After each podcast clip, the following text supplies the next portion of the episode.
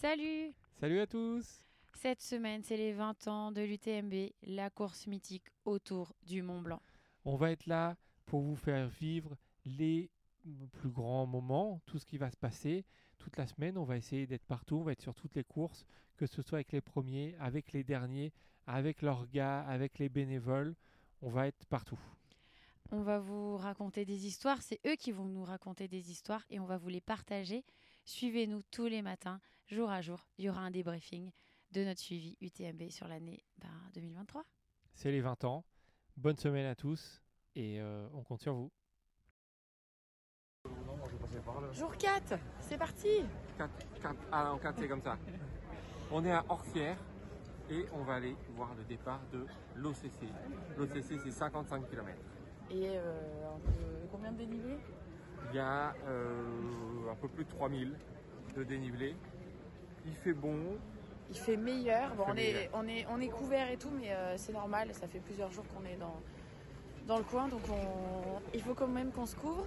C'est parti, ça va être une, une belle course euh, aujourd'hui. On va suivre ça.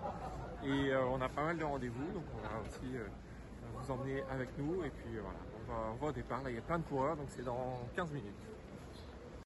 Vous avez la vision politique les derniers mots avant ce départ imminent. Donc,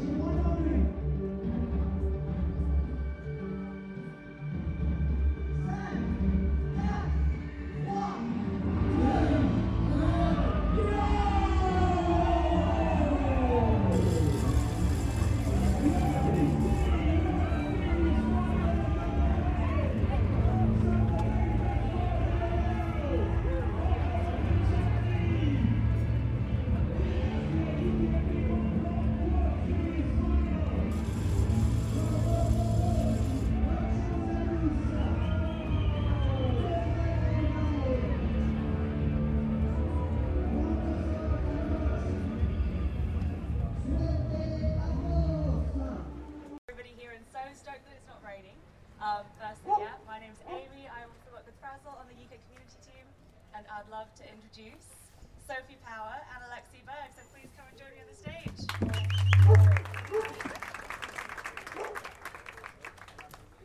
Okay, we'll start with Sophie. Please introduce yourself. Hi, I'm Sophie. Um, firstly, thank you everyone coming. It's, it's, um, it's amazing to see everyone and see so many babies um, out with runners, which I love seeing. Um, I'm a mum of three. I'm a trail runner. Um, and um, that's also me that looks slightly different. Um, and I'll probably leave it at that. Alexi? Um, yeah, Alexi, photographer. Um, I'm super small in this story, so I will um, yeah, keep it simple. Um, I'm super honored, um, five years after the photo, um, to be with you again. So yeah, thank you, Sophie. Fantastic. So we'll jump straight into it. So I'd love to hear more about how this moment ended up happening. Like breastfeeding in the middle of the race. I believe it was in Courmayeur halfway around the UTMB. So this is from my side, I guess. Alexia is a different side. Um, I so this is my little baby Cormac. He's now five. Um, he's three months old. Um, I have been trying to get into UTMB for years, um, and I'd had a place in 2014 when I was pregnant with my first son, who's now eight. And at the time, I wasn't permitted to defer that place, so I lost it. And it took me four years to get another place. And at the time, if you didn't get in two years in a row, you could automatically get in the next year. And so, almost kind of two years before the race, I knew I had a place, um, and I wanted another baby. So I thought, I'll have another baby. I'll have a one-year on the start line. Brilliant. That's going to be easy. I can get around the race, and you can't push a button and become pregnant. So, the literally the second thing I, I- got the positive, the two lines, and then I looked at the calendar. and I was like, I'm going to have a three-month-old on the start line, and I wanted to do the race. It was a dream of mine to do the race, and I never actually really meant to get around the race. Um, I thought I'd just experience Chamonix, do 10k, just have something in the diary to aim for. And um, then a few days before the race, my three-year-old was seeing all the kids finish, and he said, "Mummy, that's gonna be me. That's gonna be me. We're gonna run." And he, and he, he picked out the little um, fan thing that he wanted to buy and, and run through the streets, and um, so I had to go finish the race. And so somehow, this is me halfway through the race in Courmayeur in the sports hall, um, breastfeeding because he was exclusively breastfed um, with boobs because I hadn't been able to pump for 16 hours. Um, and then I went and finished the race. Awesome.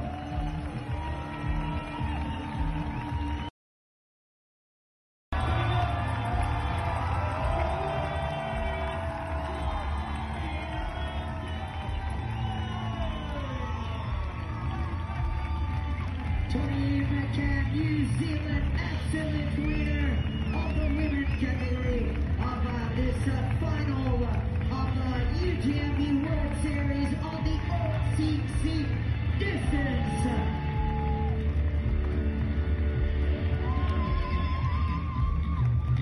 Complete emotion. Katie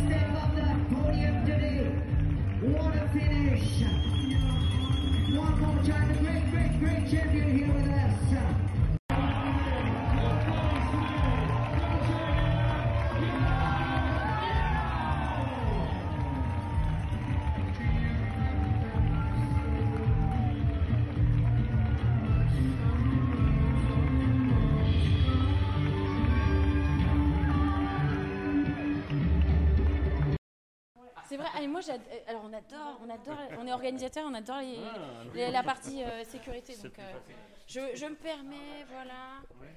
Alors, comment ça se passe alors? Euh, Déjà j'ai vu il y a euh, plein d'équipes qui ont abandonné, c'est ça? Oui, Il y en avait 118 au départ? 112. 112 au Ah départ. oui, ok. ouais. Ouais. 112 euh, qui partantes, oui. Ok. Et puis après, on en a 51. 5... 51, ouais. Il a compté 51. Mais moins de 49. 49. 40, Ok. 49 abandons. Abandon, ok. Oui. Bon, alors, est-ce que vous pouvez nous expliquer comment ça se passe le PC course ici de la PTL Parce que c'est pas une course comme les autres, hein. on est d'accord? C'est cool, ouais.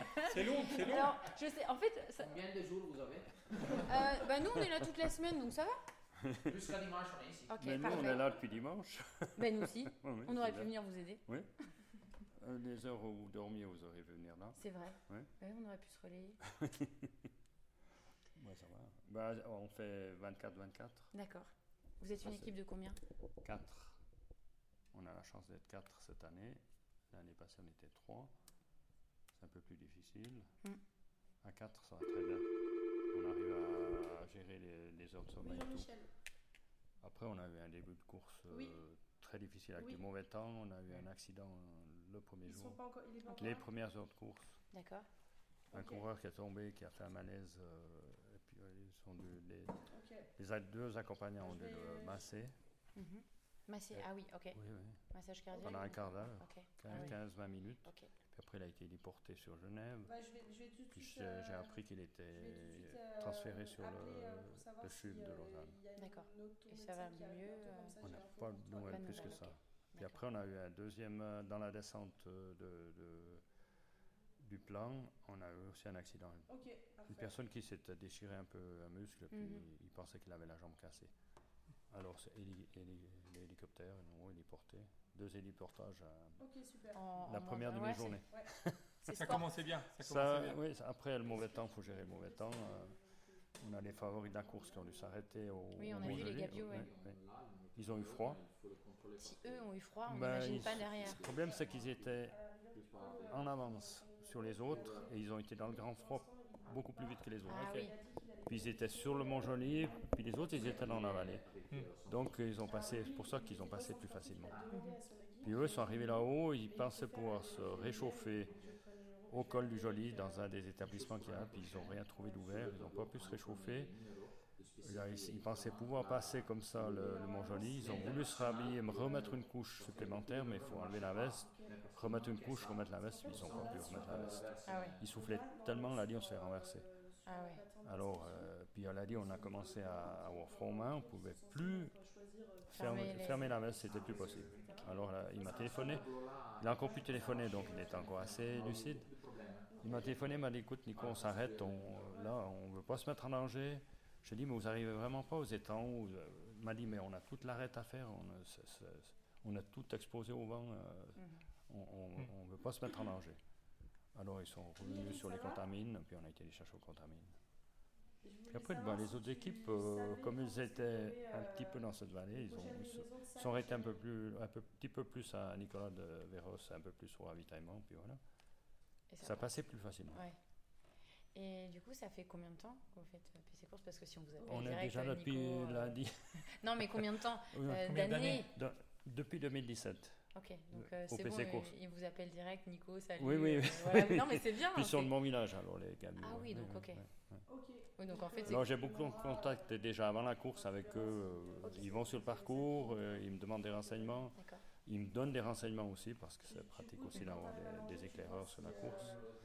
Et puis on, on- on a beaucoup de contacts comme ça. Quoi. Et comment ça se passe euh, concrètement? Donc, chaque équipe a une balise. Oui, donc euh, là c'est facile. Parce que là, j'ai un coureur qui vient. On va sur les premiers. C'est ça qui est, D'après Jean-Michel, il n'est pas au centre sportif. Donc l'équipe première est à Orsières. Ils sont là. Alors je clique dessus. Mieux. Ils sont au ravitaillement, la base vie d'Orsières. Euh, je sais pas qui euh, prévoit. Et donc, c'est une balise par équipe. Oui, base vie où ils, sont, ils peuvent se dormir, ils peuvent se ravitailler, se changer, ils ont les sacs de rechange, ils ont tout leur, leur matériel, leurs habits de rechange. Il y a combien de bases vie sur la Il y a trois bases vie, trois, trois grandes bases vie où, on a les sacs. On avait le Petit Saint-Bernard, Morget et Orsières. Et donc là, dans la Les sacs suivent, Ah, tous les sacs coureurs suivent.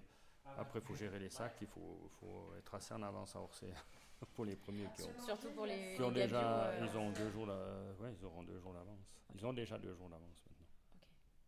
Donc les premiers sont à Orsières et 38. puis les derniers sont à Morget.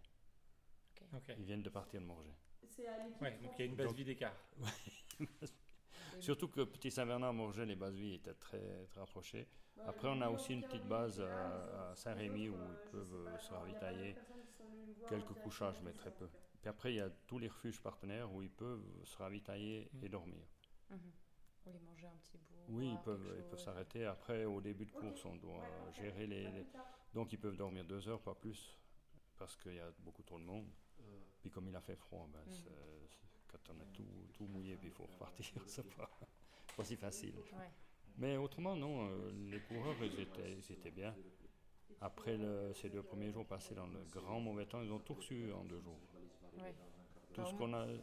Depuis 2017, on a eu du mauvais temps, mais comme ça, jamais. Ouais, Avec la la, neige sur. fois, euh, faut s'imaginer que sur. euh, donc, on devait passer la pointe de Beauvert, il est tombé à peu près 80 cm de neige. Ah ouais. Ouais. Ok. Alors, c'était plus possible. Euh, On devait passer Vélan en Vélan, on, on y passe. Val-Soret, j'ai téléphoné, elle m'a dit il y a 50 cm de neige. J'ai dit mais il est tombé 50. Non, non, il y a 50 cm de neige le lendemain. Donc, la neige, elle, elle est- il est tombé 70 cm, plus de 70, 30. à 3000 mètres. Ah ouais. Alors on fait un aller-retour à Vélan. Ouais. Ils sont montés, les premiers sont montés. Après, bah, il y a des, avec beaucoup de neige comme ça, des avalanches. Mhm, mhm. Alors euh, on a envoyé des éclaireurs, des, des- des équipes sécurité. Alors ils nous, ils nous faisaient des petits films avec des petites coulées de neige qui partaient. qui- Oui, pour savoir en fait si vous Oui, si on peut, euh, si on peut passer. Alors les conditions, euh, on aurait pu passer, mais à cause du danger d'avalanche, on n'a pas pu passer. Puis à Vélan, après on est resté sur le sentier, on a fait, on fait un aller-retour au Vélan. Si on peut le faire pour toutes les équipes, on le fait. Si on a trop de retard, on, on sera obligé de, de- de couper. Coupe à Bourg-Saint-Pierre, on va sur Orsières, presque en, en dessous, à à 2000 mètres. Et au niveau des décisions de voilà, Oui, après, de le- parcours, on, qui, qui, euh, qui on a le- les trois directeurs de course, dont les quatre du PC Course en somme, avec euh, un comité de PTL. Ok. Ah oui, donc vous, prenez une décision Oui, on fait, on fait tous bien. les soirs un comité, puis après on fait des réunions euh, extra, comme avec le mauvais temps, ben, on, a dû, on a dû en faire à chaque, chaque moment. Gérer tous, tous ces accidents, tous ces, ces problèmes de mauvais temps, puis tout ce qu'il y a après. Entre les Chinois qui nous. Ils, Qui connaissent pas ils connaissent forcément. pas trop, non. Puis, euh, bah, on a eu problème avec une équipe de française euh, après le, le, le plan de l'allée, un refuge. Ils étaient un peu limite. au- 34. Il y, a une, ba- il y a une barrière horaire, ils étaient limite. 64. Ils, ils passent en vitesse. 7. On a, ils n'ont Oui. pas eu le temps de leur donner un 45. renseignement. Oui. Puis après, on a envoyé un message balise. Oui. Ils n'ont pas 34. pris la peine de lire le message. Ah, Et ah. puis ils se sont perdus dans un col. Ils n'ont pas pu passer. On a dû aller les chercher. Puis après, ils sont venus ici au PC Course en disant que c'était la faute des bénévoles, la faute du PC Course, la faute des organisateurs. Alors, Alors que vous aviez fait toute la procédure Oui. euh, comme prévu. ils ont fait, ils pensaient qu'ils avaient tout juste, ils ont fait tout faux.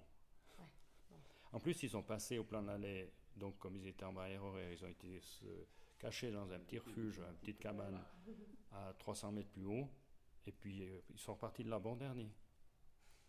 ils étaient tout seuls là. Ah ouais. Et puis ils avaient la trace. On a essayé, on a, Bruno, euh, l'autre copain de- de- du PC, il, a- il est resté quart d'heure, 20 minutes avec eux. Alors, Mais vous pouvez aller sur la trace, vous n'avez aucune crainte, ça passe. Mais dans la nuit, dans le brouillard, ils, ils voyaient le vide devant eux, Hmm. avec la neige. Ça, ça donne souvent cet effet de vide, Mhm. ils n'ont pas osé passer. Ah oui. Alors que sur la trace, Ça a passé, ouais. ça passe. Même si tu vois le vide, il n'y a pas de vide. Hmm. Ouais. Ben, ils n'ont pas osé passer, ils sont venus en arrière. Puis Ouais. il y a des Chinois qui sont venus en arrière, sont venus, eux, sont très contents, ils reviennent l'année prochaine. Et puis les Français, ben, ils étaient fâchés. et 34. le- sa femme a passé euh, sur 63. Facebook, euh, Ah Oui. Mince. elle a écrit 3, euh, 7, pardon, 7. une page de Euh, livre. euh, 7. tout, Oui. tout, tout- 46. toute Oui, l'erreur, c'est voilà, l'organisation. Et après, je pense qu'il y a souvent c'est 63. c'est des frustrations. Après, ça, oui, le- mais on, a- on senti quand il est 46. arrivé au Oui. PC, il était, il, 12. il était très tendu. Oui. Hmm. Mais pas son copain, moi. Ouais. Donc euh, un des deux était. Ouais, plus tendu que Oui, forcément. Parce que quand on questionnait, il, a tapé sur l'épaule, on n'a pas regardé le, le message. Ah. Bon. Alors si on envoie des messages, on ne pas, ben, Ah oui, bien ça, sûr.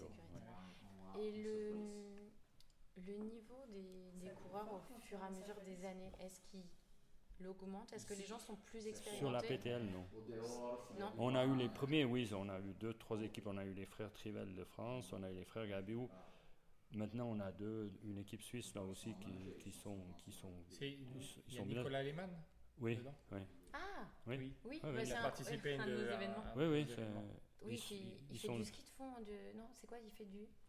euh, si, Ouais, c'est des, c'est des sportifs Ouais, et puis ouais. un peu montagnards. Ouais, Oui, ouais. voilà. Oui, très montagnard. ouais. Mais est-ce que dans le niveau, on va dire pas les premiers, dans le niveau. Le euh, niveau moyen, non, moyen, est-ce c'est pareil. Les gens restent à peu près C'est constants pareil. ouais. Ok, Il y a pas, euh, ça augmente pas. d'accord. On a toujours le, le même nombre de Ok. pourcentage. De... D'abandon? C'est vrai? Oui, oui, on a toujours. euh, après trois jours, vous on a savez 30%. prévoir euh, oui, plus ou moins, plus ou moins. vrai On a eu en Non, 2019, euh, on a eu beaucoup non, plus de finishers. Puis on pensait avoir fait une PTL qui était pas très difficile parce qu'on a beaucoup resté sur les sentiers, mais, pas mais très facile non plus. On a passé le Chavalard, on a passé le col de Bille sur l'Italie, le, le Mont Falaire, euh, des parties hors sentier, sur glacier. Mais ils sont arrivés, ben, les deux premiers, les frères Gabiou, les frères Trival, sont arrivés le jeudi soir, Le 38, comme ce soir. Ouais.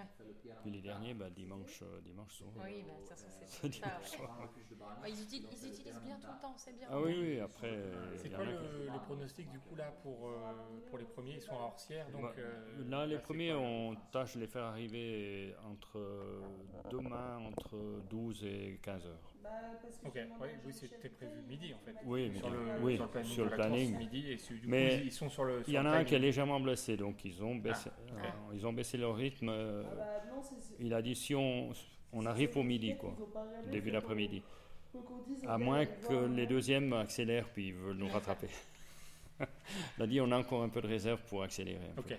Ouais. Ça se joue pas à- Alors, comme Non. sur les courses. C'est pas au sprint. hein. Voilà, c'est pas Non, au non, sprint, non, on ils va dire à, ils quelques, ont- à demi-heure près. Ils on sont à va- 12 heures de. 12 heures. Voilà, c'est pour ça on, voit les, les- les arrivées là, de la, Oui, oui. De- C'est pas 12 l'OCC. secondes, c'est 12 heures. Voilà.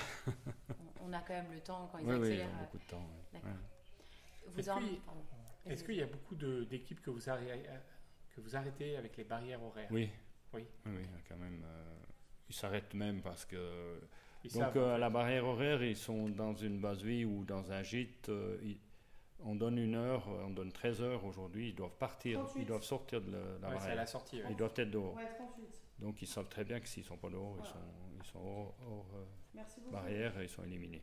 Oui, après, c'est des. c'est des Après, on peut pas, on peut pas, on peut pas les laisser sur la course parce que ça nous retarde beaucoup.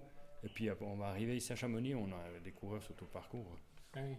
On arrive dimanche soir, on- des fois, euh, l'année passée, on a dû aller en chercher sur le Brévent, euh, descendre en cabine, parce que c'était nuit.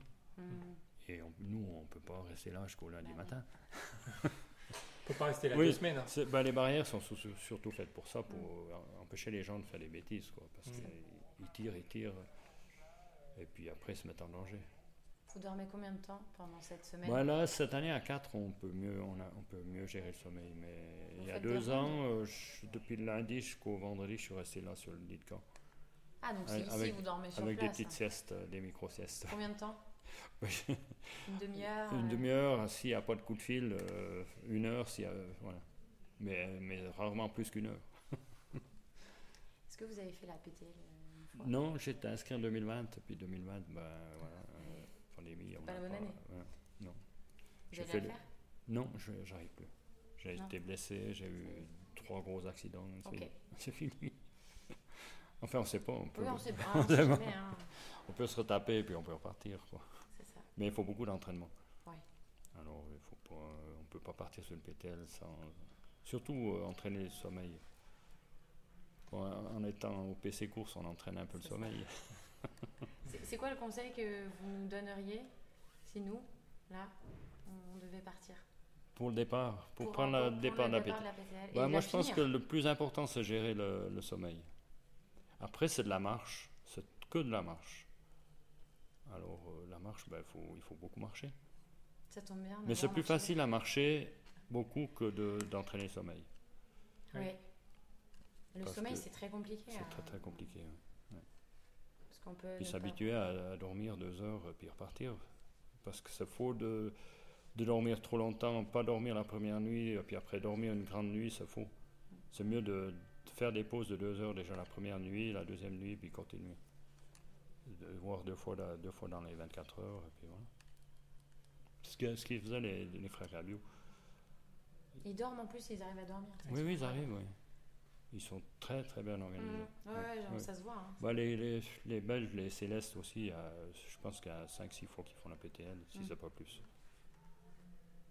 Et ils, ils- ils gèrent leur sommeil. quoi. Ouais. Ouais. C'est des grands marcheurs, mais après, ça- après ben, il y a l'accident, ça, ça on peut pas empêcher euh, une petite foulure, un petit truc. Ouais. Avec la neige, les, Ouais. les- sur les pierres, c'est pas, c'est pas si facile. Donc là, vous avez dit vous êtes 4 au PC Course, Ouais. mais c'est une équipe de combien qui gère la PTL on va Qui a dire la à PTL, ou- on est combien 40 Un peu plus, Un peu plus. cinquantaine, ouais. 50, 50, 50. personnes. Ouais, les équipes sécurité, les bénévoles dans les refuges, toutes les bases qu'on gère même. Oui, ah ben, ça fait beaucoup. Les sacs, transporter les sacs, euh, ramener les sacs des, des Mhm. coureurs qui arrêtent, qui doivent prendre l'avion, puis, puis le- les sacs sont pas là. Jusqu'au dernier moment. Ouais. Non, autrement, ouais. non, mais c'est passionnant. Bah, ça c'est passionnant. Ça, ça- ouais.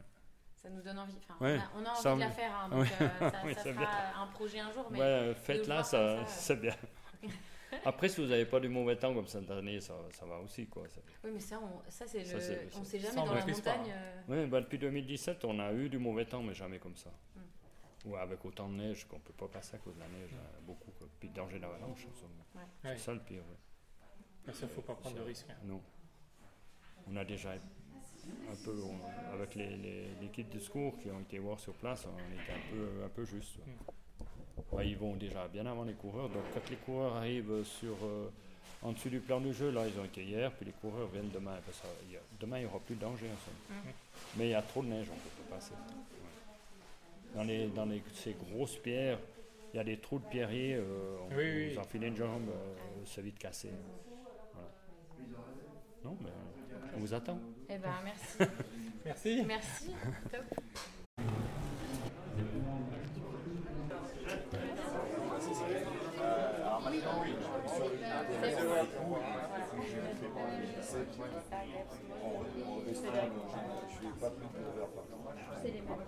Ah,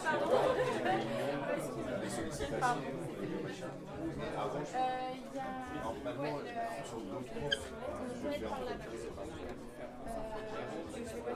Pardon. Oui, je t'attends.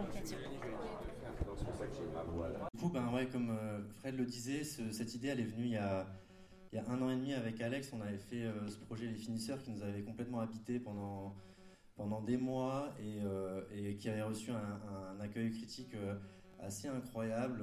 Beaucoup de gens me demandaient qu'est-ce qui viendrait après Les Finisseurs, qui était déjà un projet multimédia, puisqu'il y avait un livre et un film. Et, on trouvait intéressant, on, avait remar- remarqué que c'était les 20 ans de l'UTMB un an et demi plus tard, et on trouvait intéressant le grand écart en fait, puisque les finisseurs, évidemment, c'était sur la Barclay. La Barclay, c'est peut-être la course la plus secrète et la plus confidentielle au monde. Et là, on est parti complètement de l'autre côté, euh, dans la course la plus populaire et évidemment la plus réputée de la planète. Mais on voulait euh, étendre un peu le concept. Donc, le concept est simple et les gens que vous allez entendre ce soir, euh, en fait, ce sont ceux qui ont gagné l'UTMB. Et on voulait que ce soit les vainqueurs de l'UTMB depuis la création en 2003, femmes et hommes, qui nous racontent cette histoire, qui racontent l'histoire de cette course pour qu'on essaye de comprendre un petit peu en quoi euh, elle a quelque chose de différent. Pourquoi est-ce que c'est cette course et pas une autre qui est devenue la plus grande course de trail au monde? Euh, Et voilà, et qu'est-ce que, quand on est coureur, qu'est-ce qui se passe dans notre tête avant, après, euh, et puis pendant aussi? Et donc, on a la chance aussi dans cette salle d'avoir quelques vainqueurs. J'ai vu Vincent, il y a Marco, je ne vais pas pouvoir traduire en On- italien. on les présentera après. Ah, ok. Ouais. Euh, et, euh, ah, il est là. Euh, et, euh, et voilà, et donc c'était c'était ça un peu notre, notre- plus qu'une idée, quoi, un peu le, le- la, la moelle du projet, c'était d'aller passer des temps longs avec eux. Et ça a été vraiment quelque chose de, de formidable, en fait, de faire ces longues interviews, ces voyages. On, a, on est allé aux États-Unis, euh, rencontrer les, euh, les, les vainqueurs avec un E. Euh, et ça, c'est quelque chose qui était vraiment un grand changement et vraiment une, vraie euh, respiration d'avoir autant de femmes. Il y a beaucoup plus de, enfin, il y a beaucoup plus. Il y a plus de femmes qui ont gagné l'UTMB que d'hommes. Il y a 12 femmes. Et euh, ça, c'est hyper présent dans le livre, dans le film aussi. Et pour nous, c'était vraiment quelque chose de, central d'avoir autant de voix féminines qui racontent l'histoire de ce sport. Euh, et ça, c'est quelque chose qui nous tient très fort à cœur.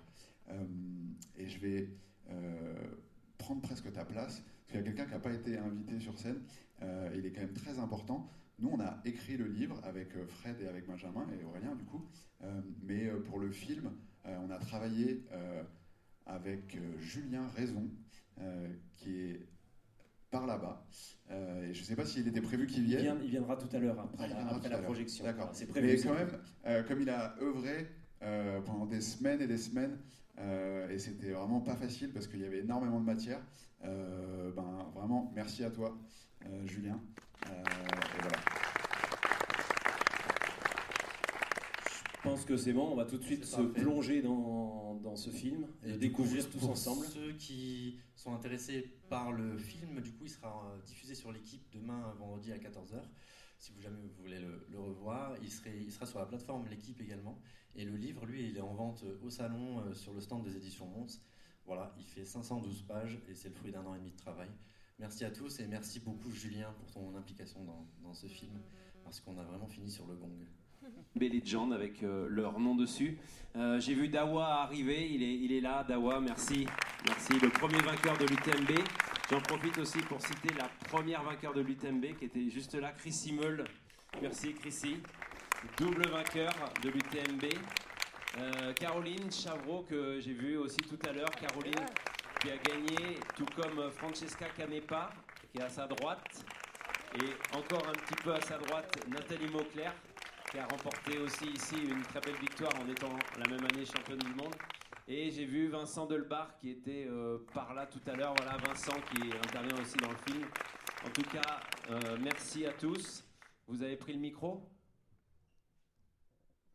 Il y avait un micro par là. Ah, voilà, il est là. Euh, vous pouvez aller au milieu, messieurs. Benjamin aussi, allez-y. Frédéric qui a fini sa course, qui a eu le temps de se, se doucher tout à l'heure. Euh, on commence par euh, Julien, euh, superbe film qui nous fait revivre tant d'émotions depuis 20 ans. J'imagine que c'était un challenge incroyable de, bâtir un, film comme celui-là en, si peu de temps. Ils t'ont mis une grosse pression, les deux garçons là. Bah, la pression, on s'est mis un peu tous les trois, parce que quand on a commencé à en discuter, on savait que ça allait être un peu compliqué. Parce que l'idée de départ, c'était du coup bah, raconter ces 20 ans du TMB, tout en étant dans la tête du cours de l'année dernière. Et du coup, d'avoir voilà, un peu ce mélange entre les deux et essayer de trouver le, bon tempo entre, entre ses 20 ans et la tête de course euh, qui était, euh, qui était assez folle euh, l'année dernière. Mais ouais, on a, on a bien, bien, bien bossé et c'était un, un long, un long travail parce qu'on avait, on avait euh, 62 ou 63 heures d'interview à peu près. Coup, voilà, fallait Pour- un peu. euh, pour 1h08. Voilà, fallait un peu euh, euh, réfléchir à voilà, ce qu'on voulait sélectionner, ce qu'on voulait euh, intégrer et ce qu'allait nous, nous permettre de raconter justement cette, euh, cette histoire. Vous avez rencontré plein de légendes, les 22. Euh, Est-ce qu'il y en a un ou une qui vous a marqué plus que les autres? C'est toujours difficile de, de dire ça, alors qu'en plus, il y en a certains qui sont dans la salle. Mais euh, non, pour être euh, très honnête, il y a des parcours qui sont étonnants, parce que avec euh, Alexis, Julien, Fred, Benjamin, ça fait, moi, ça fait, c'est ma dixième année à l'UTMB, et ça fait presque dix ans, donc tous, qu'on, même Fred plus, qu'on, suit ce sport, qu'on, qu'on est aussi passionné par ce sport, et donc on connaissait beaucoup des lauréats de l'UTMB, des lauréates de l'UTMB. Et en fait, là où c'était particulier, c'est quand on a découvert des personnages. Euh, je prends l'exemple de Colette Borcar, par exemple, qui est la deuxième lauréate, euh, qui en fait qui était jamais revenue à l'UTMB depuis sa victoire et qui, euh, même pour l'organisation, je sais qu'ils étaient assez pessimistes sur notre capacité à, la retrouver et à la faire parler. Et quand on s'est retrouvé face à elle, c'était en Suisse. C'était vraiment étonnant parce qu'on on ne savait même pas à quoi elle, ressemblait. C'est l'une des seules qui a demandé à pas être filmée. Euh, justement parce que pour elle, euh, voilà, ce qu'elle a vécu, c'est euh, à la fois une histoire qui la regarde, c'est son histoire à elle. Elle voulait pas, for- elle est pas forcément très à l'aise non plus avec la notoriété. Je suis pas sûr qu'elle serait très à l'aise avec ce qui est devenu l'UTMB sans critiquer du tout, mais en tout cas voilà, c'est quelqu'un qui se reconnaît pas forcément dans ce qu'est la course et surtout qui a pas forcément des bons souvenirs de sa propre course parce que ça l'a hanté pendant plusieurs semaines euh, puisqu'elle a beaucoup souffert. Et donc ouais, l'interview euh, de Colette Borcar, deux heures chez elle en Suisse. euh, quand on est ressorti de là, on s'est regardé on avait un peu l'impression d'avoir rencontré un ovni. et en tout cas, tout sauf une potentielle lauréate de, de l'UTMB. Mais en fait, ouais, elle a bien son nom au palmarès. Donc, ouais, moi, je me souviens surtout de cette rencontre-là parce que je la connaissais pas, parce que je connaissais même pas son visage avant de commencer le, le projet et parce qu'aussi les conditions dans lesquelles on a passé l'entretien étaient assez étonnantes. On était avec quelqu'un qui, est, qui travaille dans une boulangerie et qui n'a absolument rien à voir avec le prototype euh, d'une lauréate de l'UTMB. On va en Italie